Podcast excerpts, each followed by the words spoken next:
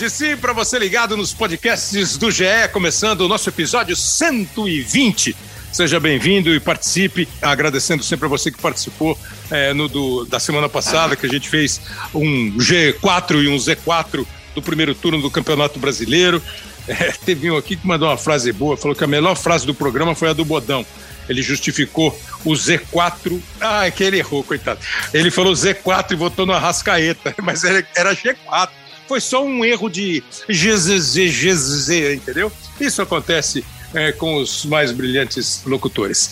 O programa de hoje, a gente vai falar de entrosamento, de dupla, é, e vai usar é, um, uma dupla que tem um entrosamento muito grande na comunicação esportiva, aqui nos nossos canais, para ser o fio condutor.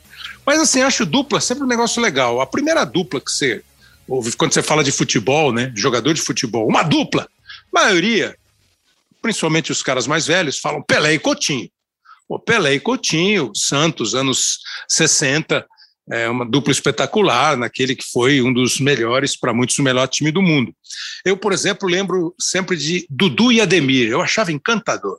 Palmeiras entra em campo com Leão, Eurico Luiz Pereira, Alfredo e Zeca, Dudu e Ademir. Pô, Dudu, aí tinha Edu Leivinha, César Inei. Mas quando eu falava Dudu e Ademir, eu falava, nossa, esses caras acho que eles são os mesmos, é o mesmo cara. É Dudu e Ademir é quase a mesma, é o mesmo cara, né? É, a mais recente que eu me lembre, Romário e Bebeto, numa seleção que até hoje é muito discutida, contestada, a seleção campeã do mundo em 94. Acho que Romário e Bebeto foram personagens assim que tiveram uma porcentagem muito grande na conquista do tetracampeonato, além, claro, é, de toda a estratégia do time, da, do elenco, da comissão técnica. Pô, Lennon e McCartney, Tom e Vinícius, Roberto e Erasmo. Tá bom ou não? Você quer mais? Você quer mais de dupla? Uma que eu me lembro desde molequinho que eu achava legal, não entendia nada, não sabia nada de tênis, mas quando eu via o Brasil vai disputar a Taça Davis e será representado por Thomas Koch e Edson Mandarino. Eu achava lindo, Thomas Koch e Edson Mandarino. Esses caras fazem uma dupla espetacular. E assim, aí você vai para o cinema, tem o gordo e o magro, e tem as duplas espetaculares. No mundo do esporte, da comunicação esportiva, também tem. É, a, aqui em São Paulo, onde a gente vive, né? Por exemplo, eu lembro Walter Abrão e Geraldo Bretas, na TV Tupi. É, eu achava legal, Walter Abrão, narrador, tinha umas frases, uns bordões legais, o Bretas mal-humorado. É, eu vou falar, hein? Só eu e você, descascava os caras. Repórteres esportivos quando a Bandeirantes ia fazer jogo, e as reportagens de Roberto Silva e J. Ávila, eu achava aquilo, e, era, e eram equipes eram mais fixas, né? O mesmo narrador, o mesmo comentarista, os mesmos repórteres, tal. De um narrador e um repórter que ficaram tão parceiros, tão amigos, que chegaram até a fazer música, sabe aquela? Você pensa que nós fomos embora, mas nós enganemos vocês? Fingimos que fomos e voltemos, ó, e nós aqui outra vez. Se você nós fomos embora, nós vocês. Fingimos que ó, nós aqui. Essa música é uma parceria de Joseval Peixoto e Geraldo Blota um grande narrador e um grande repórter da história do rádio esportivo do Brasil. E teve até dupla, assim, de meio tempo cada um. Aqui em São Paulo, Pedro Luiz e Edson Leite. Eu não lembro, eu não ouvi, só história. Mas os dois trabalharam na, na Bandeirantes, no scratch do rádio, da Rádio Bandeirantes, Pedro Luiz e Edson Leite, e o Mário Moraes era o comentarista deles. No Rio, essa eu ouvi, a dupla Jorge Cury e Valdir Amaral. Um narrava o primeiro tempo, um narrava o segundo tempo. Na televisão, a primeira que eu me lembro, que porque fez muito sucesso, a Copa de 70 foi transmitida por um pool né, de emissoras, é, Bandeirantes, Globo, Tupi e a Record. Aí eu, é capaz que eu fale em alguma dupla, mas a dupla, uh, o Solera, o Fernando Solera fazia uma dupla com o Leônidas da Silva, era Bandeirantes e Record. A Tupi tinha o Walter Abrão e tinha o Duvaldo Cosi como, como narradores. E acho que o Rui Costa e penso eu, o Geraldo Bretas, como comentarista, posso estar cometendo alguma, alguma falha. E tinha João Saldanha, Geral José de Almeida e João Saldanha, Geraldo José de Almeida e João Saldanha era um sucesso. O Saldanha tinha sido técnico da seleção até o final das eliminatórias para a Copa de 70. Aí ele voltou a comentar e foi comentar na TV Globo nesse pool. A gente separou um dos lances mais espetaculares da história do futebol, narrado pelo Geraldo, com os seus bordões, com um breve comentário do Saldanha. São 35 e 27 para terminar o primeiro tempo. 0 a 0 para cá. Carlos Alberto, Jairzinho. Linda penetração. Que bola, bola! Que que é isso, minha gente? Milagre de Banks! Uma cabeçada estonteante de Pelé. A bola estava quase dentro. Banks! A jogada fabulosa de Jair. Excelente cabeçada de Magnífica defesa do Banks. Foi tudo muito bem feito. E por isso que o gol não entrou, que diabo. Saldanha, um dos melhores de todos os tempos. Você vê depois da análise técnica, foi tudo perfeito, inclusive bancos. Por isso que a bola não entrou, que diabo. E o Geraldo com seus bordões. Que bola, bola! Que é que é isso, minha gente? Além de narrador e, e comentarista, uma dupla que parece também que eles nasceram juntos, né? Nasceram do mesmo ventre esportivo a dupla Paulo Soares e Antero Greco, né? Que hoje em dia não está trabalhando muito junto com a pandemia, o Paulinho ficou fora, o Antero está voltando agora, daqui a pouco eles voltam, mas a gente separou, porque esses aí, além eh, da importância do jornal que eles fazem, o Sport Center, na ESPN, eles formaram uma dupla com tal entrosamento e com tal grau de sacanagem entre um e outro que a gente ri junto. O São Paulo também está perto, de acordo com o atacante argentino Milton Caralho, de... vai ser difícil, né? Bom, mas você não precisava encher a boca também para falar, né, o nome dele, pô. Agora é, se vira, se Milton vira. Caralho, tem 26 Ainda repete. Se, se vira, se vira. Não, você falou com entusiasmo. Ele defende o Tijuana do México. O centroavante quase veio, né? É, a grafia é C-A-R-A-G-L-I-O, tal qual um Fiore Giliotti, e o Paulo Soares não aguentou.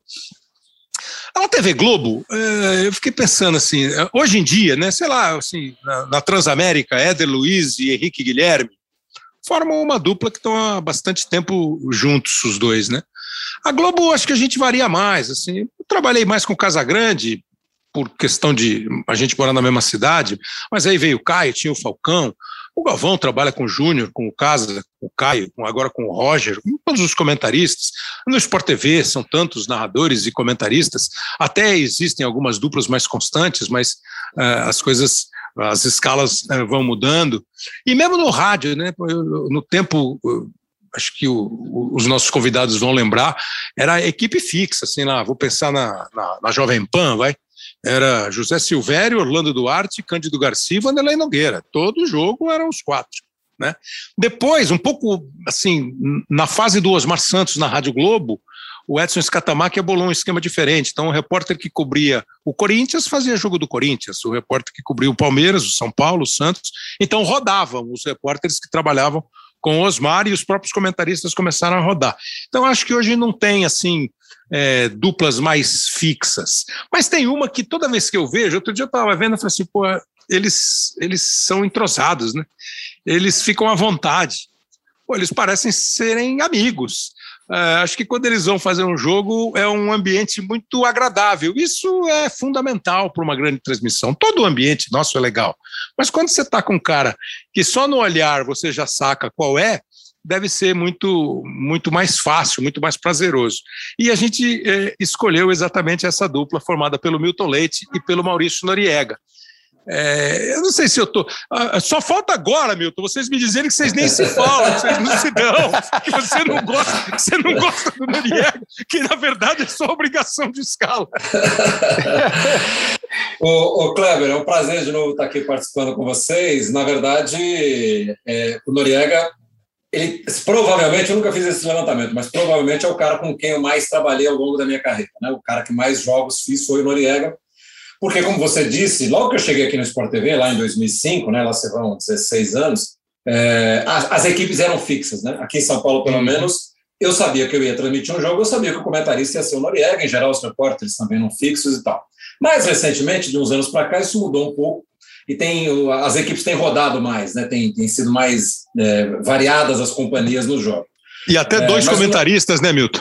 É, é, agora, agora tem essa história de dois comentaristas, que antigamente a gente não tinha, tem comentarista de arbitragem, enfim, hoje a, a, nossa equipe de trabalho é muito maior e com isso ela roda mais também, né, tanto aqui em São Paulo quanto no Rio. Mas o Noriega, quando eu estreiei aqui no canal, ele já estava naquele primeiro jogo, é, na, naqueles, sei lá, sete, oito anos, dez anos da, da minha primeira, da, da, etapa inicial minha aqui no Sport TV, ele sempre foi o comentarista com quem eu trabalhei. Fizemos eventos não só no Brasil, mas fora do Brasil, final de Copa do Mundo, enfim. E eu, Noriega, a gente acabou virando amigo mesmo, né? Quer dizer, o Noriega já veio é, na minha casa, já fui na casa dele, as nossas famílias se conhecem, a gente tem intimidade, né, para conversar fora do, do, do, trabalho e falar sobre outras coisas que não só o trabalho, que não só o futebol, enfim. O Noriega efetivamente acabou se transformando num grande amigo meu. E não só porque a gente tem muita afinidade, né, porque a gente se gosta, porque a gente é honesto um com o outro, porque a gente se admira, mas no meu caso específico, né, ainda tem uma coisa da memória afetiva. Né? Eu cresci uhum. assistindo uhum. e ouvindo o pai do Noriega, que foi um dos uhum. maiores narradores que o Brasil já teve. Então, aquela equipe da TV Cultura, que o Noriega, o Luiz Noriega, né, o pai do Nori, e o Orlando Duarte eram os narradores e tal. Isso. Aquela equipe me é muito cara do ponto de vista de formação de, de, de profissional, de, de, assistir as coisas que eles faziam, enfim. Então, acho que passou um pouquinho também dessa memória afetiva para o Nori, que acabou se transformando, não só porque é um baita comentarista, mas porque acabou virando efetivamente um grande amigo.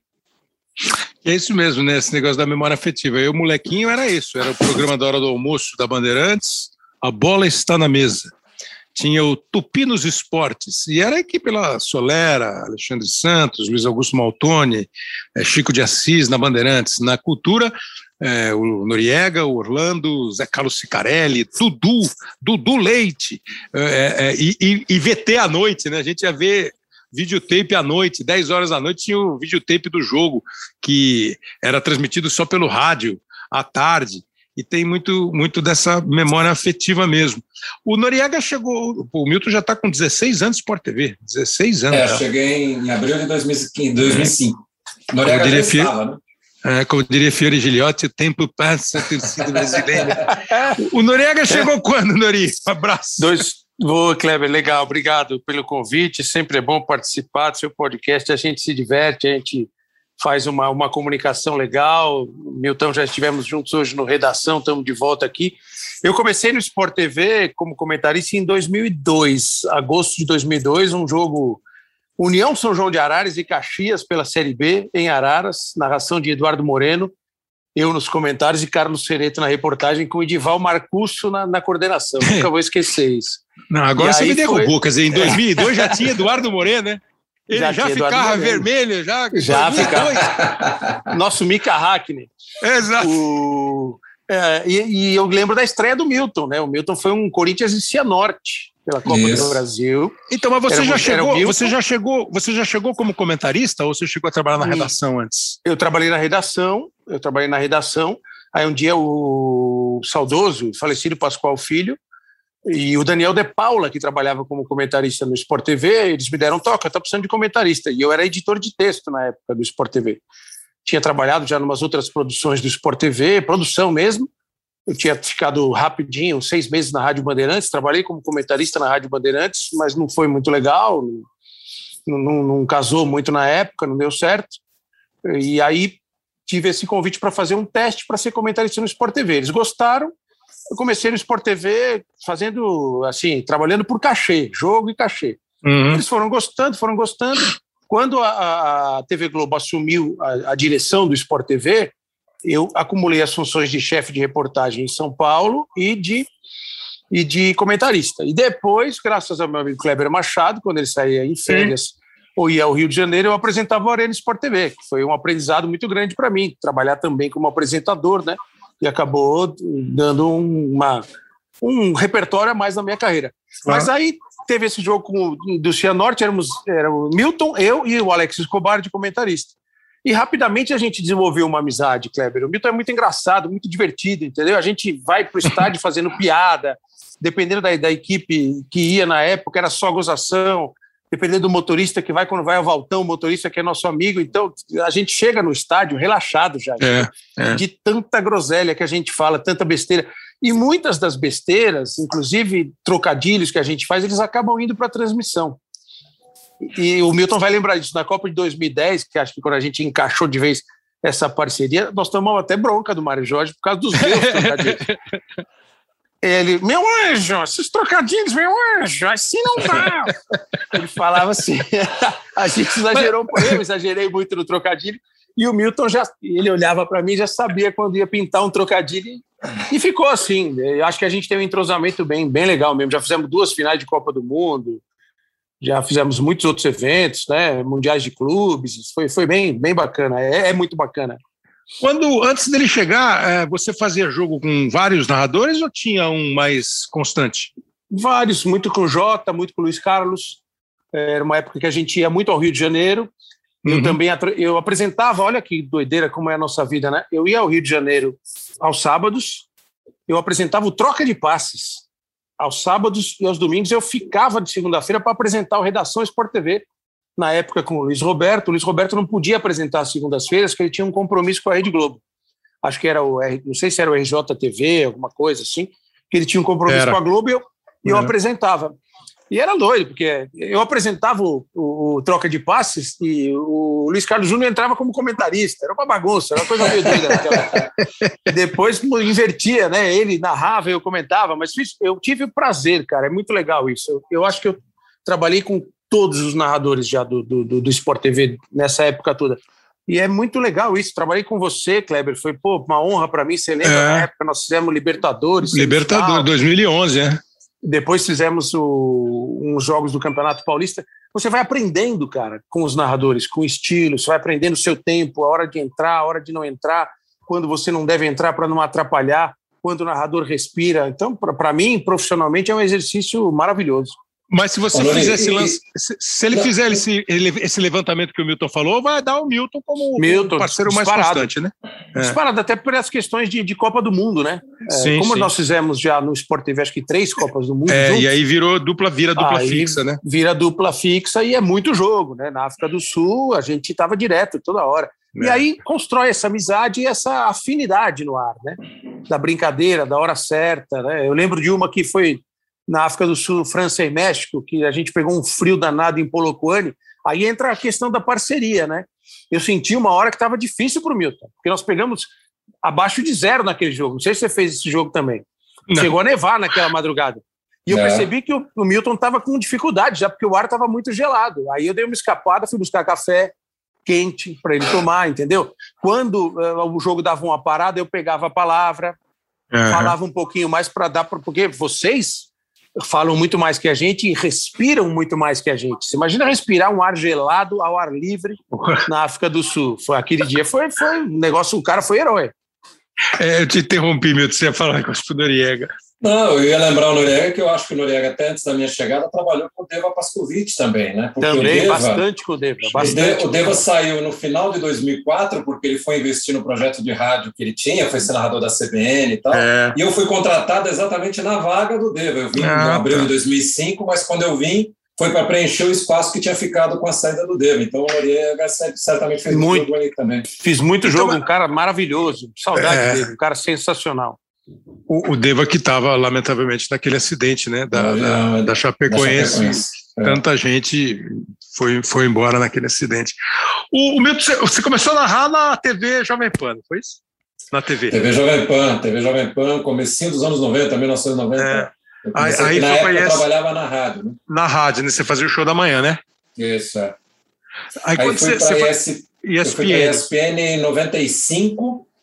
Eu fui para lá no começo de 95 para cobrir férias de algumas pessoas e tal.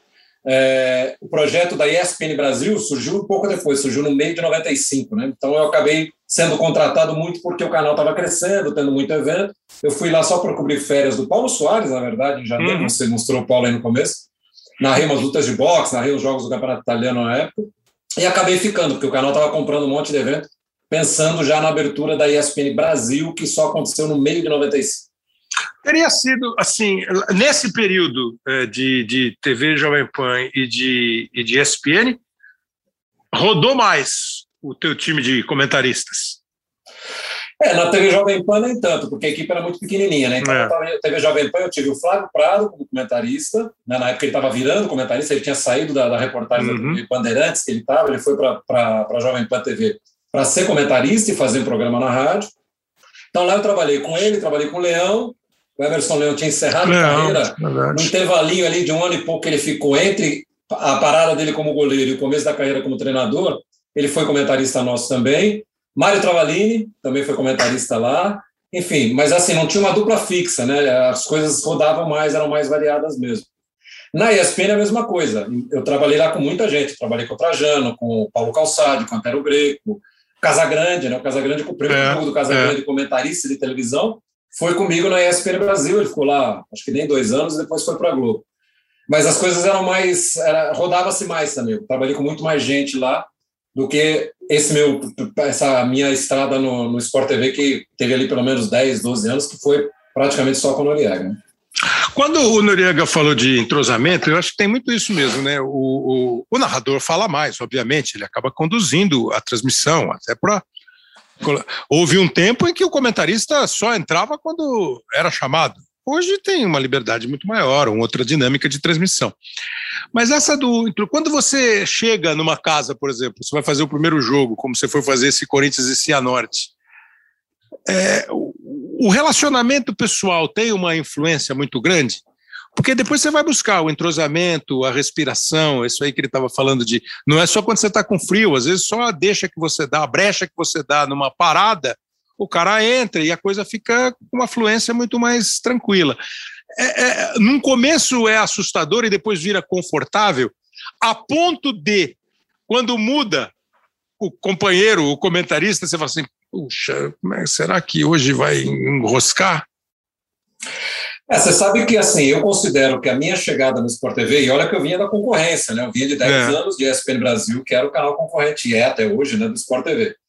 Eu tinha um certo receio, mas a, a, aquele meu começo, nos primeiros jogos que eu fiz, eu tive muita gente ali me acarinhando, digamos assim, né? o Noriega foi um deles, o Marco Aurélio Souza, repórter que toca a gente até hoje, era meio que um repórter fixo nosso na época, ele citou o Edival Marcos, o próprio Alex Escobar, que eu nem conhecia tanto quanto o Noriega, né? porque o Noriega era aqui de São Paulo, no ano seguinte, inclusive em 2006, eu fui para a Copa da Alemanha com o Alex Escobar como comentarista parceiro, a gente fez dupla lá na, na Alemanha. É, mas eu acho que aquele começo, né, aquelas pessoas que estiveram naquela primeira transmissão, nos meus primeiros jogos, elas foram fundamentais. E aí, quando você vai conhecendo as pessoas, você vai se entrosando, você vai conhecendo intimidades e tal, claro que isso tende a se, se aprofundar, né? Mas, sem dúvida nenhuma, que aquela, a recepção que eu tive naquele comecinho do, do Sport TV foi fundamental para me sentir em casa e, a partir dali, começar a me soltar, a desenvolver o meu trabalho aqui, né? Então, eu sempre costumo dizer que o Noriega, o Marco Aurélio, o próprio Escobar naquele primeiro jogo, o pessoal técnico que a gente tinha em volta ali, todo mundo me recebeu muito bem, né? E acho que aquilo foi fundamental para para que a gente tivesse a carreira tão, tão próxima e tão longa como a gente teve durante e continua tendo durante esses anos é. todos. Eu vou fazer um elogio para o cara aqui que vai pegar mal, nem devia fazer, mas eu acho mesmo isso que eu vou fazer. Vou falar. O elogio é para mim mesmo. É porque. Sabe uma coisa? Elogio é brincadeira. Uma coisa que eu me sinto bem, eu me sinto feliz, eu tenho a sensação de que eu ajudo o comentarista. Não sei se hoje ainda, sabe? Eu trabalhei com muito comentarista tal, e acho que eu sempre dei uma. Eu deixo os caras à vontade, eu coloco os caras em algumas situações que eles podem. É, depois que o profissional vai ficando absolutamente é, é seguro do que ele está falando, aí ele nem precisa mais de gancho, né? Ele vai desenvolvendo o jogo dele naturalmente. Mas eu gosto, eu acho legal assim, sentir o cara, conversar, perceber se ele gosta de ser perguntado ou se ele gosta só de ser chamado, se ele é, entra. Às vezes você dá, pô, pode entrar a hora que você quiser, se alguma coisa te chamar atenção tal. Pô, às vezes você olha para o cara, o cara já está pegando o microfone, você já sabe o que ele vai falar. Do mesmo jeito que você está olhando um texto, ele te dá um tapa na perna, você sabe que a bola está indo para a área, e você vai, vai olhar. E eu queria saber do outro lado, Noriega. Você já estava no Sport TV há uns três anos comentando. Aí chega um cara, como ele disse, da televisão concorrente, né? veio para ser um nome importante do Sport TV, Aí, você já, não sei se vocês já se conheciam, podia ter, não sei se vocês já tinham um, um, uma, um, uma, uma, intimidade um pouco maior, ou se era só oba-oba, aquela de estádio, oi, tudo bem e tal. Como é que é quando chega um narrador novo, você fala assim, ó, o Milton vai estrear, você que vai comentar, ou nem tem papo? Vocês vão, o comentarista vai meio com o pé atrás, assim, vai meio... Assim, eu, eu sou uma pessoa muito fácil de se lidar. Isso é uma coisa minha. Que isso, Noriega? Pessoal. Sem mentiras também. eu sou muito fácil de fazer amizade, de entrosamento, nunca tive esse problema. Eu nunca acho que eu nunca tinha vi, cruzado com o Milton, não me lembro de ter cruzado não, com o Milton no, no, estádio. Eu assistia muito o Milton, né? É, os caras podem achar que é combinado, que é puxação de saco. Eu conversava muito com meu pai, meu pai via muito o Milton, gostava do Milton e até já tinha falado isso para o Kleber.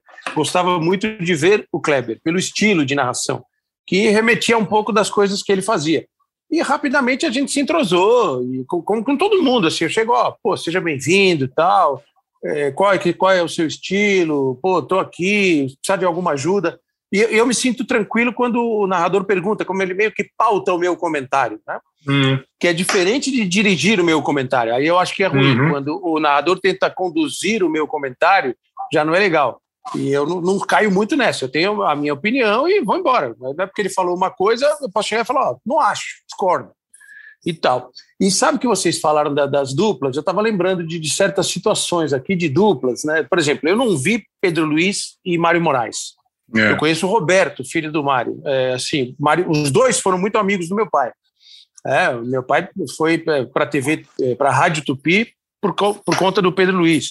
Meu pai quase foi narrador da TV Globo no Rio de Janeiro por conta do Pedro Luiz. Pedro Luiz, meu, meu pai ficou lá uma semana, um final de semana no Rio de Janeiro, estava vendo escola para gente, apartamento, tudo. No final acabou não dando certo. E o Mário Moraes também era muito amigo do, do, do meu pai. Então, é, eu acho que as duplas, eu lembro do Luciano com o Juarez, né? que tinha uma coisa legal, eu gostava é, do, do cruzamento deles. Verdade. O, o, não era uma dupla de narrador e comentarista, mas marcou também uma época o Silvio Luiz e o Flávio Prado. Eles tinham uma Muito coisa legal, bem, né? Bem lembrado. Que era bacana. E, assim, eu fui falando do meu pai, que na época da cultura não tinha essa figura do comentarista fixo. Teve uma época que ele foi o Sérgio Baclanos, é, mas não era uma coisa muito fixa, mesmo nas transmissões ao vivo. E ele tinha uma dupla com um cara que era diretor de imagens, ficava no caminhão, que era muito amigo dele, nome artístico Arruda Neto, nome oficial Odorico Portela de Moraes. E eles tinham essa coisa do entrosamento. Né? Não, Quando repita. Tinha... repita Odorico, o nome, o nome, Odorico o nome Portela de Moraes. Odorico Portela artístico. de Moraes. Arruda Neto. Figura, uma grande figura, infelizmente já faleceu também. Eles tinham esse entrosamento, da, ele já sabia alguma coisa que meu pai falava, o tipo de corte de imagem que ele ia fazer. E quando vinha uma certa imagem, mostrava torcida, mostrava treinador. Acho que é um tipo de entrosamento também, diferente de narrador e comentarista, mas mais legal também para a comunicação, para a transmissão. É. Agora, Milton, vocês estavam falando de fazer bastante jogo tal. Eu lembrei agora da Copa de 98. É, e eu fiz muito jogo, quase todos os jogos. Houve alguma partida que eu fiz com o Falcão, com o Arnaldo, mas a maioria dos jogos a equipe era eu, o Casagrande e o Wright. E nós fizemos aquela Copa, todos os jogos nos estádios, então você viajava tal. E aí começa mesmo a ter isso, o entrosamento, a piada no carro, a brincadeira, é, a gozação com o que falou o, o, o, o Height ali na, na, frente do banco, com o Casagrande é, não conseguir chegar na hora para, sei lá, eu embarcar, o, você fazer uma bobagem na hora de pedir a comida, errar no idioma, e fica um negócio muito. Pô, você vai comer de novo, Height? Pô, pelo amor de Deus. Tal. Aí um dia eu, eu lembro que eu falei para eles assim: pô, gente, só vão tomar um cuidado. Essas brincadeiras que a gente está fazendo no ar, se ela passar do limite, o cara que está vendo fica excluído. Né? Claro. Eu brincar com o sanduíche que o Wright está comendo ali do meu lado, no ar, não tem nada a ver. O cara não está vendo o sanduíche, o cara não sabe se o sanduíche. Esse cuidado, Milton, como é que faz para não deixar misturar? Para o Mário Jorge não falar assim, meu anjo, este, este, este, este. Como é que, é, como é que você falava assim? Essa brincadeira não é boa. É, é, na verdade, assim, você sabe que até aproveitando isso, é, esse período que eu fiquei né, sem narrar, eu fiquei um, meio, um ano e quatro meses sem narrar, né, por causa da pandemia e tal. É, você sabe que a coisa que eu mais. É claro que você sente falta de ir para o jogo, você sente falta do estádio, você sente falta de narrar, que é o que a gente gosta de fazer. Mas até conversei com o Ricardinho isso outro dia. É, uma das coisas que eu mais sentia falta era essa resenha. É você chegar, ou quando a gente vai agora para a televisão, que a gente está fazendo do off-tube, uhum. e senta lá na, na, na, na, lanchonete, come um pão de queijo, ele fala da família dele, eu falo da minha, o Noriega, os filhos, não sei o quê e tal. Na época que a gente fazia jogo ainda, que a gente estava fazendo jogo estádio, era o caminho, né? Você no carro, ia contando as histórias, cada uma sua, e as brincadeiras e tal. Acho que tudo é muito do bom senso, né? Esse negócio de televisão não tem coisa pior do que você excluir o cara que está sentado na, na, na, poltrona te assistindo, né? Porque o cara se sente meio idiota. Então, mas acho que é, o fato de eu ter tido a sorte de ter trabalhado com gente muito boa, né? A maioria das pessoas sempre foram muito espertas, inteligentes. As pessoas percebem, né? Até onde a gente pode ir, mas é uma estradinha muito tênue ali, uma diferença muito tênue. Você passar do ponto e excluir a pessoa, né? Uma, uh, eu acho que é, essa coisa da comunicação eu trabalhei muito tempo em rádio e, e tem muito isso também, né? Se você deixa o cara que está te assistindo fora da conversa, você está morto, porque ele vai mudar. Tá. Se ele tiver chance, ele vai mudar de canal, ou ele não vai querer mais ver jogo com você, enfim. Então, quando a gente. É, e, a, e, a, gente faz muita brincadeira, porque o Norega é um cara que tem esse espírito também é, de, de, pegar rapidamente as coisas que eu provoco, e as coisas que ele provoca eu também tenho sacadas e tal.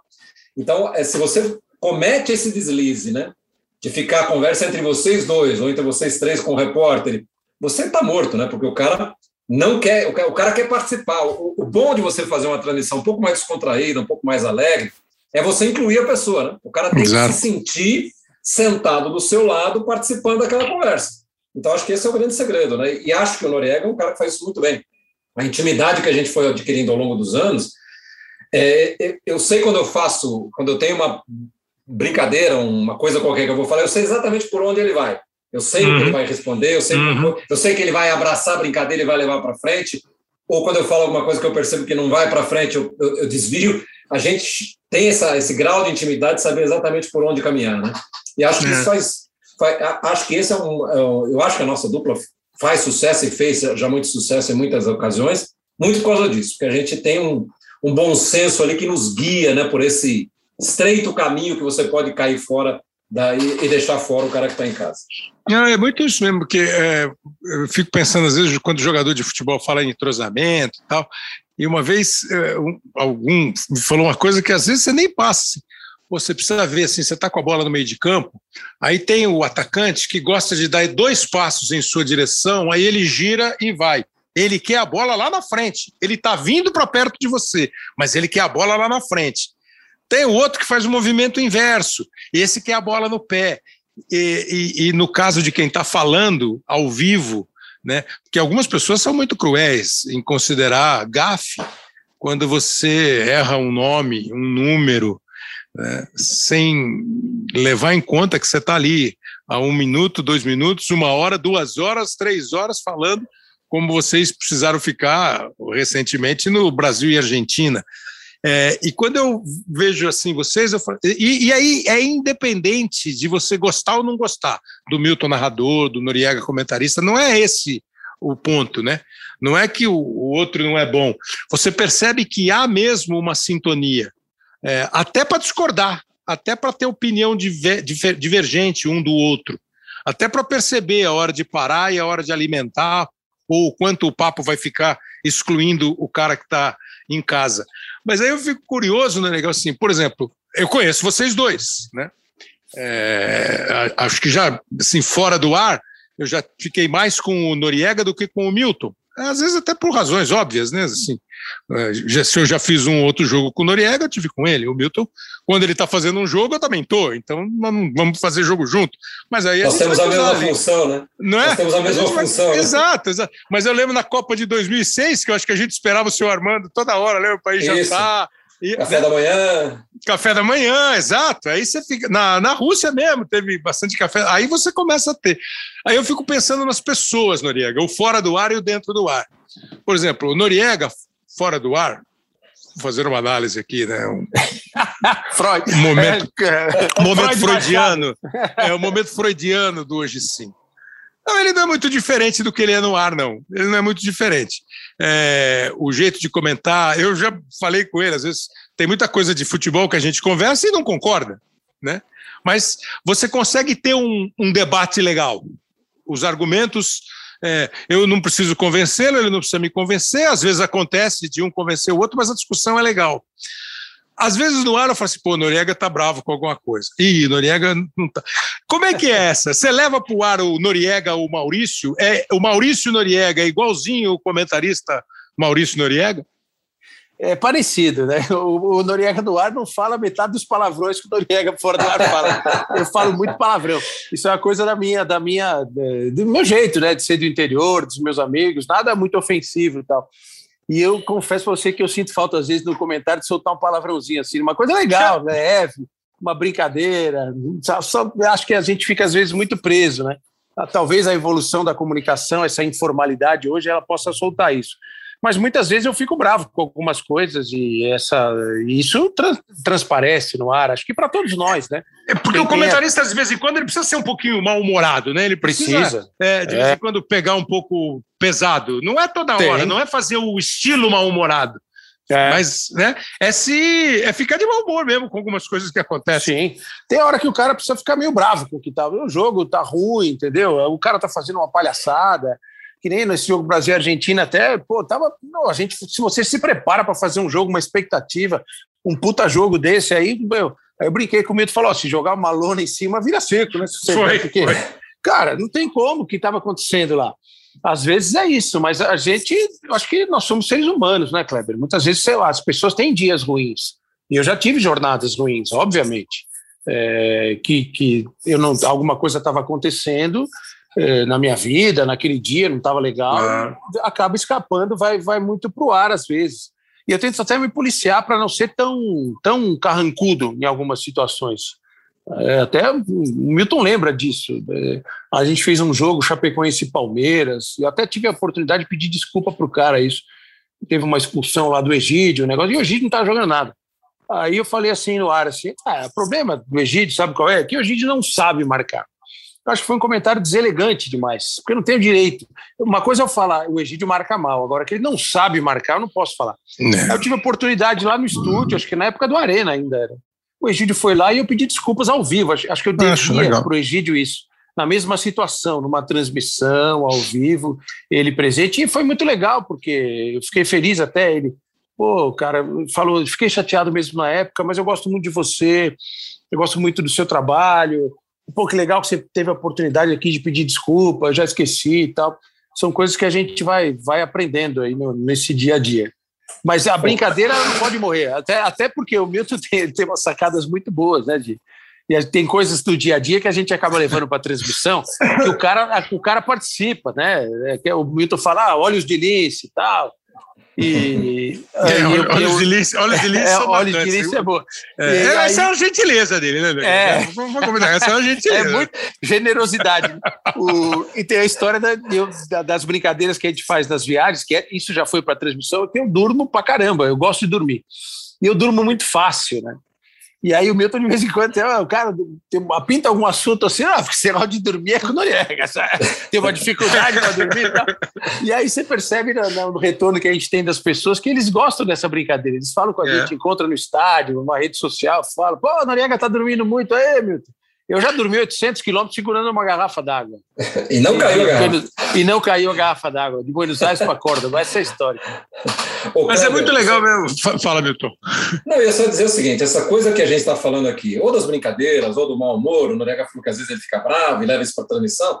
Esse tipo de coisa humaniza a gente. E esse tipo de uhum. coisa nos. Apro... E ao você se humanizar, você se aproxima de quem está te assistindo, porque a pessoa que está assistindo, ela fica brava, ela faz brincadeira, ela erra, né? Eu acho muito. Ah, essa coisa que você citou, né? Que as colunas de televisão adoram. Ah, porque o fulano cometeu uma gafe. Ah, porque o fulano trocou o nome do fulano. Na verdade, não tem nada mais é, humano do que você cometer um erro e chegar no ar e, e falar, cometi um erro. Ah, eu, claro. eu, errei ali atrás, eu falei um negócio que eu não devia ter falado, eu errei claro. o nome do fulano, enfim. Assim como quando você vai um pouco mais irritado por uma transmissão, ou aquela transmissão te irrita por alguma razão, e, e a pessoa em casa percebe e fala, pô, eu também tô com o saco cheio desse jogo, eu também tô com raiva de ficar que não acerta uma bola. Isso nos humaniza. E ao nos humanizar, nos aproxima de quem está assistindo. Eu não tenho a menor dúvida disso. E é uma preocupação muito grande hoje, é, Eu acho que posso falar pelo nosso, pelo nosso time aqui, né? Disso, de você estar tá sempre é, antenado com o que está acontecendo no mundo, é, percebendo qual é o sentimento da, do tele... Não é adivinhar, mas assim, pô, se está acontecendo alguma coisa no mundo que está naturalmente tocando todo mundo, você não pode fingir que aquilo não existe, né? Você não pode simplesmente ficar o frio é, que está apenas transmitindo um, um, jogo de futebol. Essa humanização, e acho que isso foi aumentando.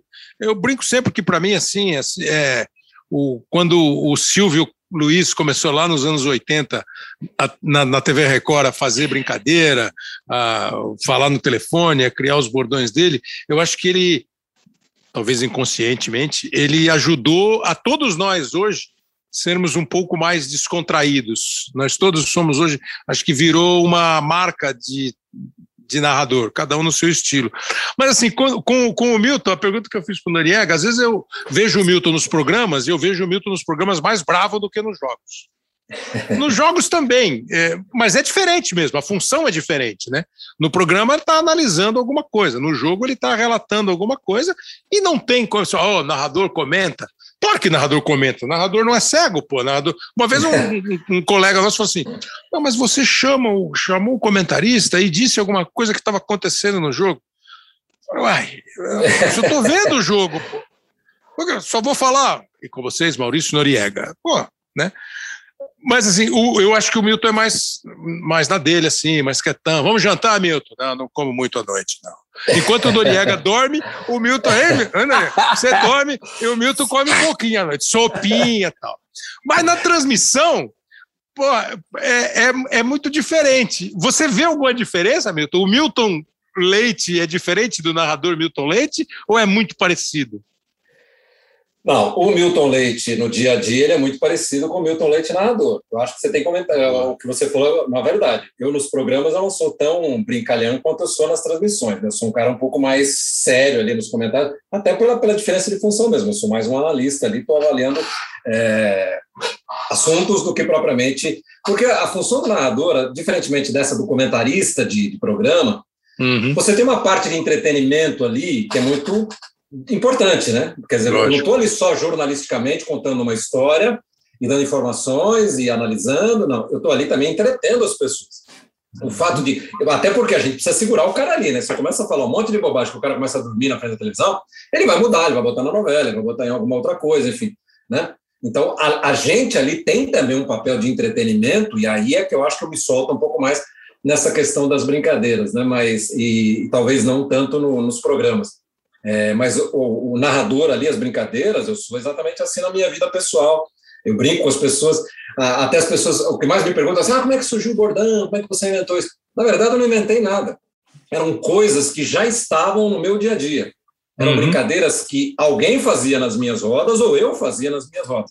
Por exemplo, o Que Beleza, que todo mundo brinca tanto, e você sabe bem disso, nunca fui eu que inventei isso. Isso é do Vanderlei Nogueira, repórter da Rádio Jovem Pan, com quem eu trabalhei durante muitos anos. Eu era apresentador de variedades e ele já era o, o monstro que é como repórter de campo, né? E o Vanderlei sempre usou nas transmissões do Jovem Pan esse que beleza irônico, né? Que na verdade não tem beleza nenhuma. É. Uma vez, e, e, assim, eu convivi com o Vanderlei muito tempo, né? Foram quase 10 anos lá na Jovem Pan. E acabei meio que absorvendo isso dele, acabei usando, e, e, sempre que eu posso eu dou crédito. Eu digo, oh, não é meu, é do Vanderlei Nogueira, já falei com ele, e ele deixou eu usar. Então, só para exemplificar que muitas das coisas, das brincadeiras que eu faço hoje, elas já estavam no meu dia a dia antes de eu ser narrador. E quando eu venho ser narrador, elas vêm comigo, né? Porque não dá para ficar separando as coisas que eu faço na minha vida do que eu faço ali no, no meu trabalho. Então, na verdade, as coisas já me acompanharam. Só queria uma, uma, contar uma pequena história aqui sobre os sonos do Noriega.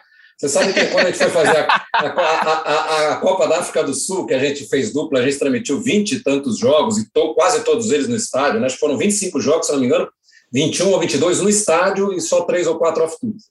Então a gente viajou a África inteira, de carro, de avião, né? De, a gente fez de tudo. Foi uma Copa maravilhosa. Talvez tenha sido o nosso melhor evento juntos, né? A gente nunca passou tanto tempo junto e fazendo tanto jogo num espaço tão pequeno de tempo. E naquele, naquela Copa, a gente ficou num hotel que ele estava marcado no cronômetro a sete minutos do centro de imprensa. Então, às vezes, a gente ia participar de programa ou ia fazer jogo, E a gente levava exatos sete minutos de carro do centro de imprensa até a porta do hotel, onde a gente descia para ir para o quarto. O Noriega dormia nesses Não. sete minutos. amigo. Ele tava, ele tava fingindo. Não tava Nada, fingindo. Sete tava fingindo. Ele Dormia, dormia. sete minutos. É, apro- tem que aproveitar o momento. Tava fingindo. É, Aproveitava o momento. E assim, tem uma curiosidade da Copa de Não, a gente nem 2010. queria acordar você agora, pra falar sobre isso. Na transmissão eu nunca dormi, infelizmente. Mas tem uma curiosidade da Copa de 2010 que explica também porque eu dormia tanto no carro, assim. É, questão de fuso horário, aquelas coisas de contato com a família. Ainda era muito precário esse negócio de internet, né? não, não tinha facilidade de hoje. E eu, como eu tinha dificuldade para dormir cedo, o que eu fazia? Eu ficava assistindo televisão, e não sei se vocês tiveram essa experiência, passava muito jogo de, da- das equipes da Copa do Mundo antes da Copa do Mundo começar, amistosos. E o Milton vai lembrar disso aí, da questão do trabalho. Então, Kleber Machado, mais do que o estudo normal que a gente faz, eu vi tanto jogo de madrugada, cara, eu estava eu, tava na ponta dos cascos para falar a alteração que o cara ia fazer, porque eu tinha visto tanto jogo com essa dificuldade para dormir, né, ficar esperando o horário eh, do Brasil, casar para falar com, com, a, com a Isabel, com a minha esposa, para falar com os meus filhos, tudo isso, falar em casa com meu pai e tal. Então, isso acabou ajudando, mas assim, eu, tenho- eu entro no carro, se eu não estou dirigindo, cara, putz, mas dirigir na África do Sul, tento, o dia que eu tentei dirigir na África do Sul foi um desastre, o Milton lembra disso aí. Cheguei pro Benny, que era nosso motorista, que virou nosso irmão lá. Ô, Benny, deixa eu tentar dirigir essa bagaça aí para ver a mão invertida. Puta, quase que sai uma tragédia. inglesa. A mão inglesa quase sai. Porque aí eu fui dar seta para virar, não era seta, era um limpador de para-brisa. Aí eu fui fazer a curva para entrar na avenida, entrei na contramão. Eu... E o Benny chamava a gente de marruta, né? Tinha uma, Marruta. um nome como ele chamava marruta. E no inglês dele fala marruta, melhor não fazer isso aí não.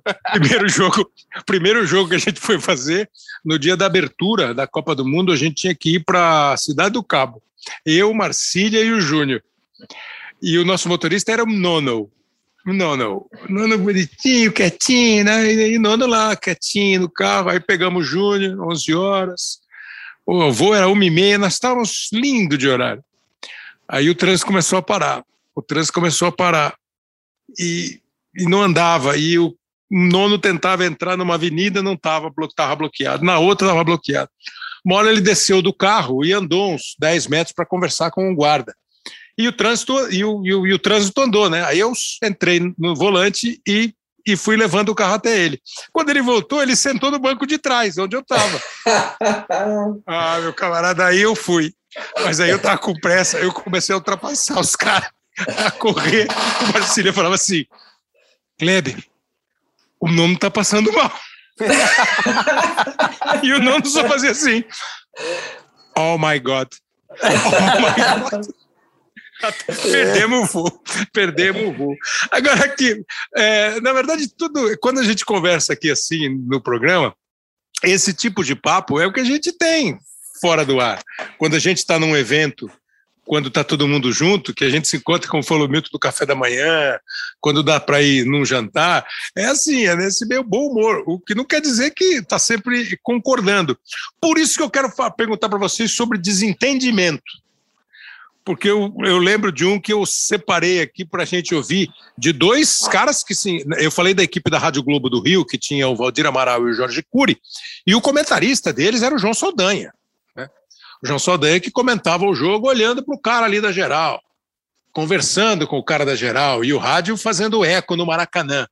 Mas teve um dia que eles não concordaram um com o outro, o Jorge Cury e o João Saldanha. Léo entrou na dividida maldosamente e foi agora atingido. E o Orlando vai tirar satisfações com o Anselmo. Vai o Rondinelli contra o Orlando e se seguram. E se estranham no meio de campo. Tudo pela entrada maldosa do Léo. Ele não entrou para desarmar o adversário. Entrou para acertar. Cori, me desculpa. Foi completamente ao contrário. O Anselmo entrou É quebrar a perna. opinião, Saldanha. É É a a minha, sua mas me opinião. desculpa, você está Você totalmente errado. Você fica eu com fico ela, com ela e o povo também. Você fica com ela, eu fico com a Você minha. não, não se queime, não. Você viu errado o lance. O Léo entrou para maldosamente O Anselmo entrou Léo. quebrar a perna do É a rapaz. sua opinião. Não é a minha opinião, é de todos que estão no É a Maracanã. sua. Você fica com ela, eu fico Deu com a um minha. toco pra quebrar a perna.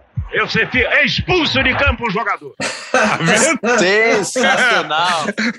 Sensacional. Isso, isso no ar. É, já, já pinta de vez em quando um clima, Milton. Não, nesse nível eu nunca não, não me lembro de ter tido nenhum Não. tipo de, de Já discordamos, já discordamos Já- no não, ar. Sem, assim. sem, dúvida, sem dúvida já discordamos no ar, mas o Noriega é um cara muito elegante, a gente nunca foi para as vias de fato. Na verdade, assim. E você sabe que houve uma época. É, na, na- agora não, porque agora a gente tem comentarista de arbitragem, já são dois comentaristas além do cara da arbitragem, então eu nem me, me aventuro mais a dar muita opinião em jogo. Mas houve uma época que era eu e Noriega, né? Então, por exemplo, eu tomei como princípio quando aconteceu um lance, né? Que aí o comentarista era acionado para falar de tudo, de É. impedimento, de pênalti, de tudo, era o comentarista que opinava. Eu nunca ia contra a opinião dele, mesmo que eu achasse o contrário. Então, por exemplo, É tinha um lance lá, tinha um lance de pênalti, o juiz marcava, eu perguntava para o Noruega, ele falava, acho que foi pênalti, que o juiz... Se eu achava que não era pênalti, eu não comentava. Eu só concordava com ele quando eu tinha a mesma opinião. Porque eu acho assim, o comentarista é a opinião da transmissão, né? Uhum. É, embora hoje em dia a gente tenha a liberdade de cada um dar o seu pitaco e tal, mas eu sempre achei que a opinião é a do comentarista. Então, quando ele emitiu uma opinião, eu não ia contra a opinião dele. Ele falava, não, foi pênalti, eu achava que não tinha sido, eu falava, tá, então tá aí a opinião do Norega e tal. Hoje em dia isso já diminuiu muito porque a gente tem um especialista de arbitragem nas transmissões, né? Mas é, é óbvio que assim. Aí a gente falo- só discorda deles, né? é, só que a deles- e, e o cara tá falando que foi pênalti, a gente com o dedinho assim, pra ele, não, não, não, foi não, foi não, foi não. É, é, até para provocar, né? Mas, por exemplo, é, quando eu falo que eu tenho um entrosamento com o Noriega, que eu tenho intimidade com o Noriega, que a gente é amigo, que a gente se visita, que a gente isso, que a gente aquilo, é, não quer dizer que eu concorde com tudo que o Noriega diz, nem que ele concorde com tudo que eu diga, entendeu? A gente, obviamente, diverge, a gente, obviamente, tem posições diferentes em muitos casos, em muitos assuntos e tal. O que não quer dizer que a gente não possa ser amigo, tá certo? A gente, Claro. de- como, como você falou, a gente debate temas, a gente, ele coloca a opinião dele, eu coloco a minha, a gente pensa ao contrário em, em alguns assuntos, e tudo bem, vamos em frente. Eu posso até pensar diferente depois de algum argu- argumento dele, ele pode pensar um pouco diferente depois de algum argumento meu, mas cada um tem o seu jeito de ser, cada um tem a sua opinião, cada um tem o seu posicionamento na, dentro do jogo, fora do jogo, enfim. O que não impede de a gente ser amigo e de a gente se admirar mutuamente. É isso mesmo. É isso. É isso, todo mundo. exatamente. Não, com, com todo mundo. Eu nunca tive nenhum problema assim. é, em nenhuma transmissão. Ah, Você tem, às vezes, nos programas, um O debate programa às vezes, tem mais, né? É. mais caloroso e tal, essas coisas. né? Eu Confesso que, às vezes, é, dá vontade de virar. Você tá louco falar com isso. Acho super deselegante.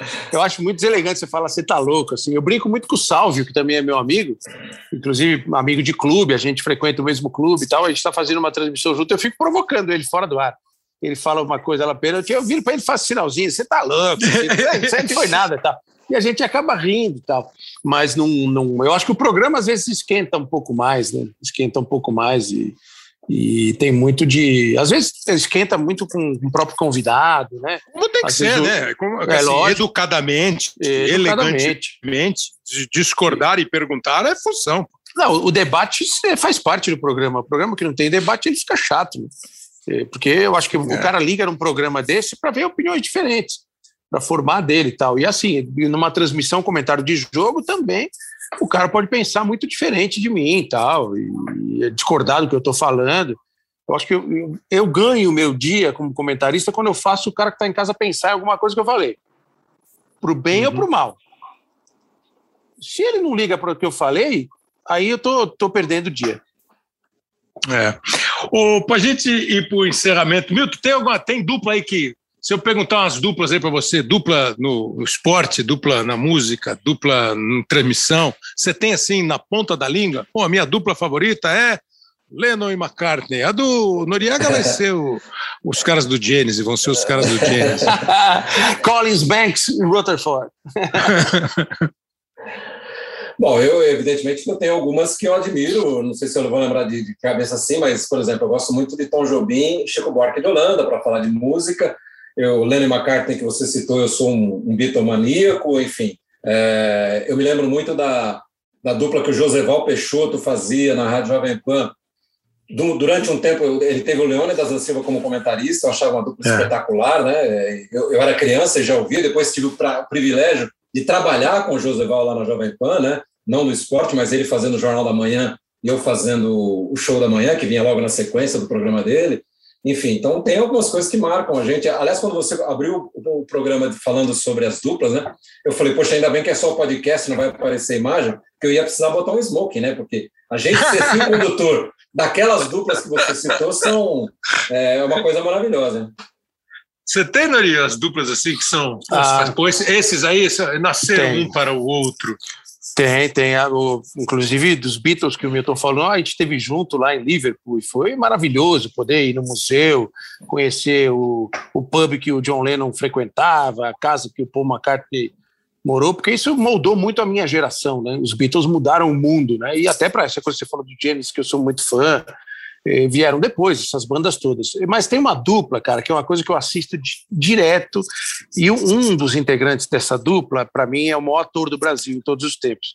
Eu sou um grande fã da escolinha do professor Raimundo. Quando ia Chico Anísio e Lúcio Mauro, cara, aquele é, negócio, é. aquilo era enlouquecedor para mim. Eu nunca vi tamanho entrosamento, precisão e controle para saber quando um estava tirando sarro do outro de alguma coisa que só os dois sabiam e eles tinham o limite certo né, da risada, uhum. né, alguma coisa lá do passado deles, da juventude deles. Ah, isso me chama muito a atenção da, da, da, dupla dos dois. E eu, sempre que eu posso, eu estou assistindo a, a, escolinha. E quando os dois começam, é, eu, eu, te juro, cara, eu choro de dar risada. Eu perco o controle, é. é, é um negócio espetacular.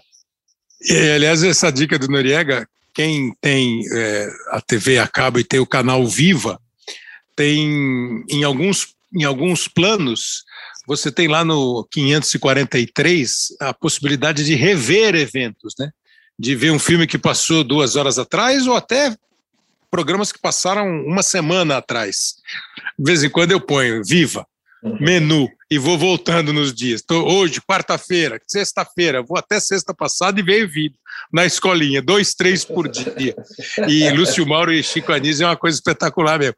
E lembrar que eles fizeram quem lembra do Alberto Roberto, o diretor é. do Alberto Roberto era o Lúcio Mauro. O diretor era o da Júlia, que é o nome da mãe dele, né? De vez em quando ele fala, Ô, dona. Não, isso quem fala é Dona Lilita, que é Dona Júlia. quando, o Chico, quando o Chico fica bravo, eles falam isso.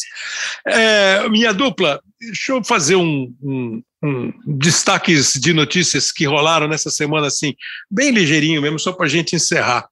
É, tem um, e, e, e, são assuntos até que merecem um, um episódio do podcast quando assim decidirem Léo e Pedro. Uma outra dupla espetacular. Né?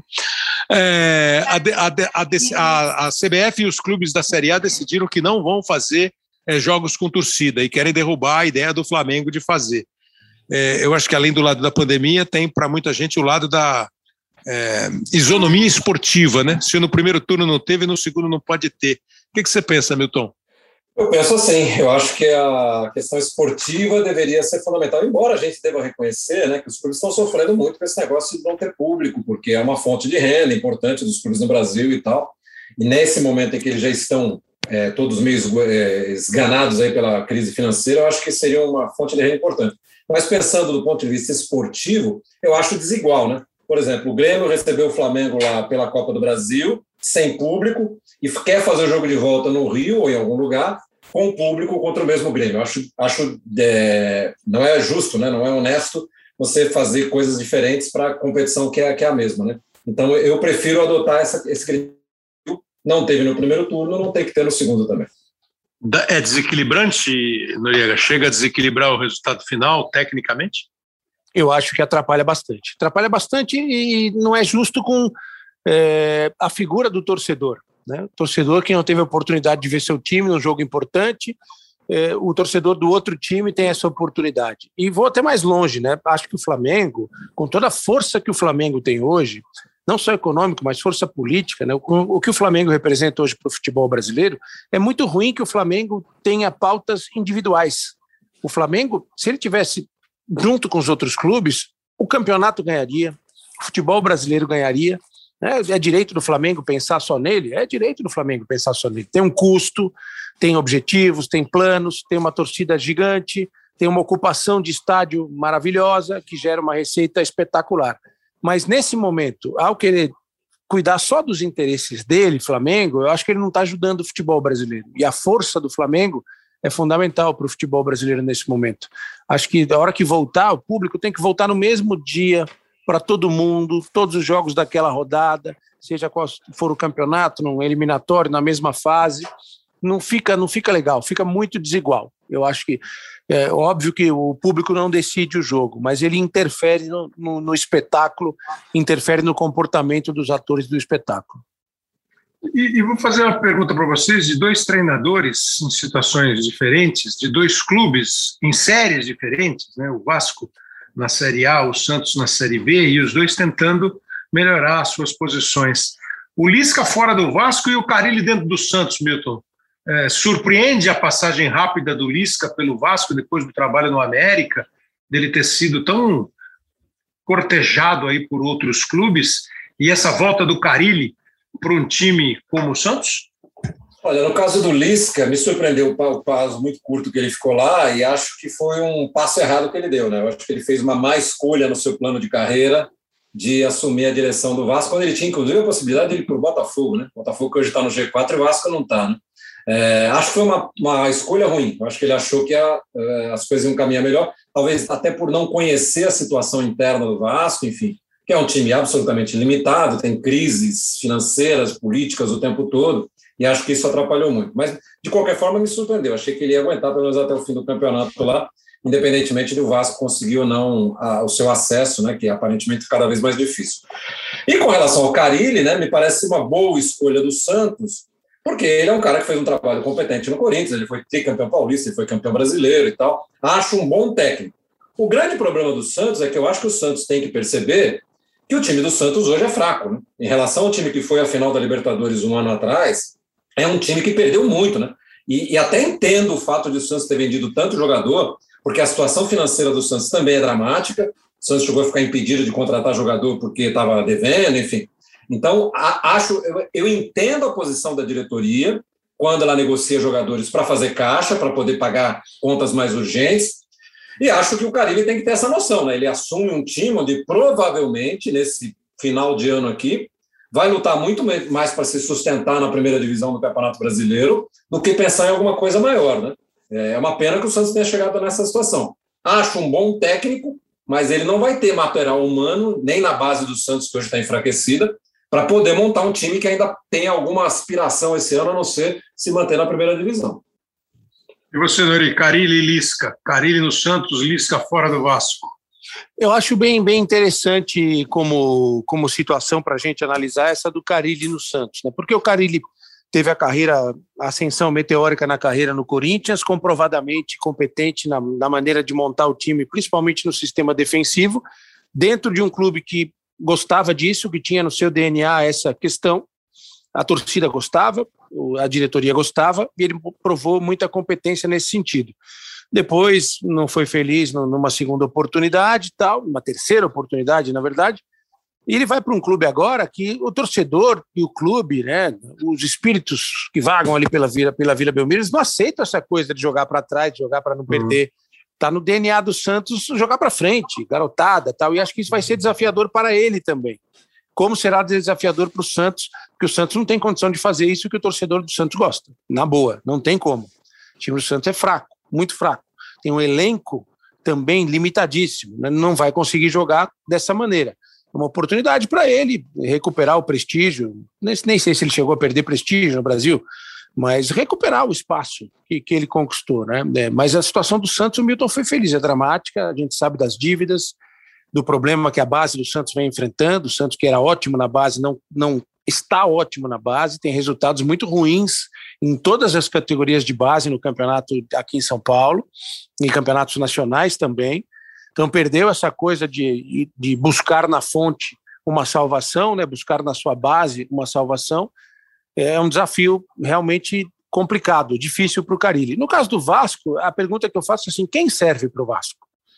Quem será o treinador que o Vasco quer.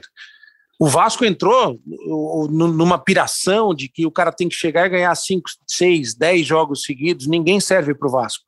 Né? E, e, troca, e vai trocando toda hora. Né? Talvez tenha, tenha. O grande erro do Vasco talvez tenha sido não ter dado mais tempo ao Ramon lá no começo uhum. dessa trajetória. pelo cara de identificação com o clube, pela calma do Ramon, pelo bom resultado no começo. Aí o Vasco vai para Sapinto, vai começa a tirar para tudo quanto é lado, infelizmente. Não, não, tem coerência nas escolhas que o Vasco faz. Então é, me parece que é um clube que está à beira, à beira do desespero, o Vasco, e, e acaba sobrando para qualquer um que vá lá. Até os jogadores, a gente percebe, Kleber, nas declarações dos jogadores, né, os jogadores estão fazendo terapia nas entrevistas. Os jogadores do Vasco. Eles estão abrindo o coração nas entrevistas. Então, falou, gente, não tá, a gente sabe que está ruim, estão pedindo socorro nas entrevistas. Então o Vasco precisa de, de controle, de liderança, não de simples transferência de responsabilidade, que é o que as diretorias do Vasco têm feito. É isso aí, minha gente. Terminando assim esse episódio 120 do Hoje Sim. Falamos hoje de duplas é, e você tem uma dupla de modos de participar aqui com a gente na hashtag é, Hoje Sim ou no arroba GE Hoje Sim. São dois jeitos de você fazer pelo Twitter. Tem uma dupla de coordenadores dos podcasts, o Rafael Barros e o André Amaral, e uma dupla de editores e produtores do programa, Leonardo Bianchi e Pedro Suaide. E conversamos com a simpática e competente dupla Milton Leite e Maurício Noriega. Mais uma vez, obrigado pelo tempo aí que vocês é, dedicaram ao podcast. Foi, como sempre, um prazer e uma honra, Milton. Valeu. Valeu, valeu vocês, muito obrigado. Foi muito legal estar aqui mais uma vez. Estou sempre à disposição. Um abraço pro meu querido amigo Maurício Noriega. Tá vendo, Nori? Quero ver a simpatia agora. valeu, valeu. Obrigado, Kleber, o Léo, aí toda a galera da produção. Milton, amanhã tamo junto, hein? Amanhã. Tamo junto. Uruguai e Equador. Vamos nessa. Grande abraço, gente. Até semana. Valeu.